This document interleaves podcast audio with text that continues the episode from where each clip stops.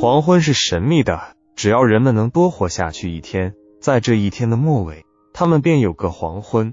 但是年滚着年，月滚着月，他们活下去有数不清的天，也就有数不清的黄昏。我要问，有几个人觉到这黄昏的存在呢？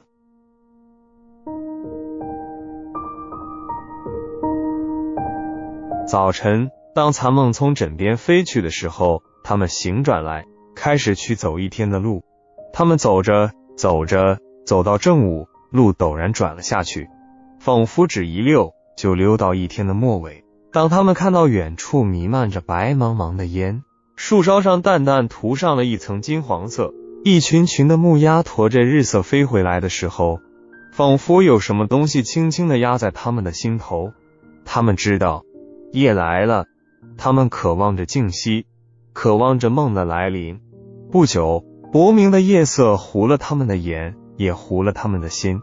他们在低矮的小屋里忙乱着，把黄昏关在门外。倘若有人问：“你看到黄昏了没有？”黄昏真美啊！他们却茫然了。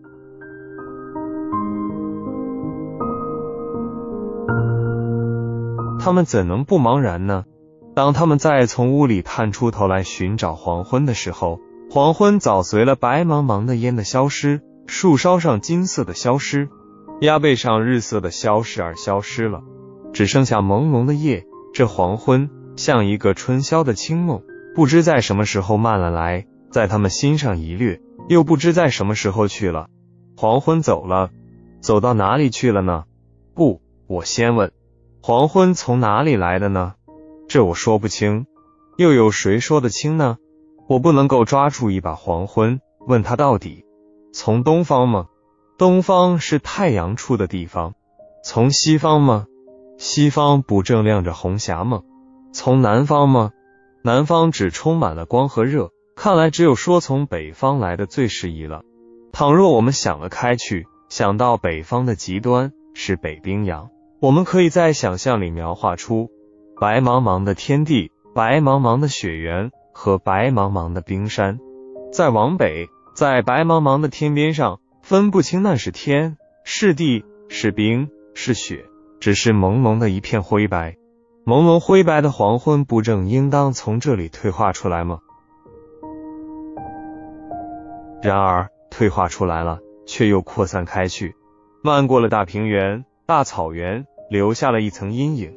漫过了大森林，留下了一片阴郁的黑暗；漫过了小溪，把深灰色的暮色融入撑丛的水声里，水面在去镜里透着微明；漫过了山顶，留给他们星的光和月的光；漫过了小村，留下了苍茫的暮烟，给每个墙角扯下了一片，给每个蜘蛛网网住了一把。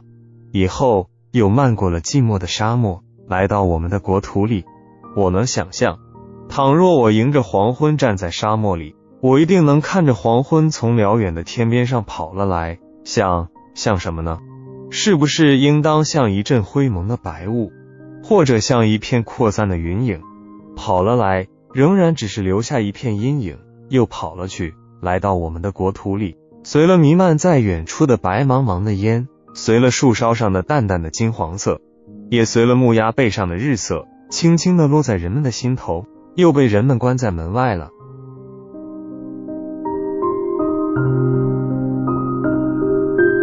在冬天，天井里满铺着白雪，我蜷伏在屋里。当我看到白的窗纸渐渐灰了起来，炉子里在白天里看不出颜色来的火焰渐渐红起来、亮起来的时候，我也会知道这是黄昏了。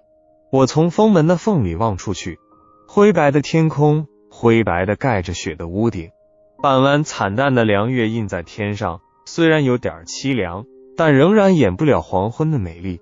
这时，连常常坐在天井里等着它来临的人，也不得不蜷伏在屋里，只剩了灰蒙的血色伴了他的冷清在门外。这幻变的朦胧的世界，造给谁看呢？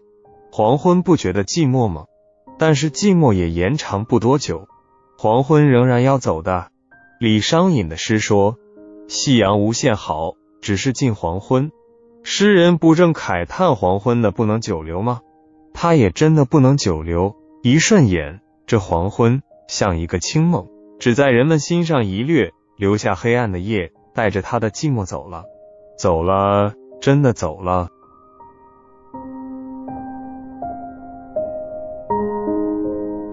再走到哪里去呢？这却真的没人知道了。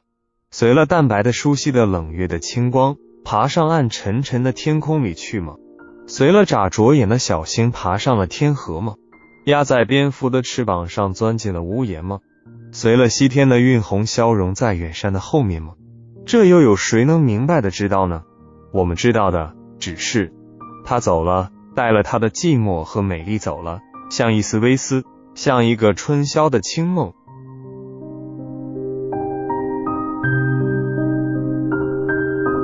走了。现在，现在我再有什么可问呢？等候明天吗？明天来了，又明天，又明天。当人们看到远处弥漫着白茫茫的烟，树梢上淡淡涂上了一层金黄色，一群群的木鸭驮着日色飞回来的时候，又仿佛有什么东西压在他们的心头。他们又渴望着梦的来临，把门关上了。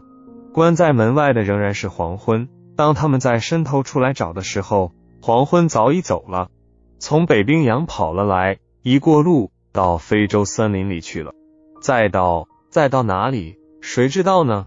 然而夜来了，漫漫的漆黑的夜，闪着星光和月光的夜，浮动着暗香的夜，只是夜，长长的夜，夜永远也不完。黄昏呢？黄昏永远不存在在人们的心里的，只一掠走了，像一个春宵的清梦。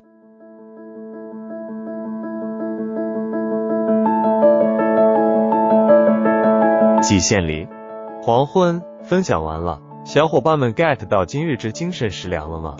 祝生少愉快。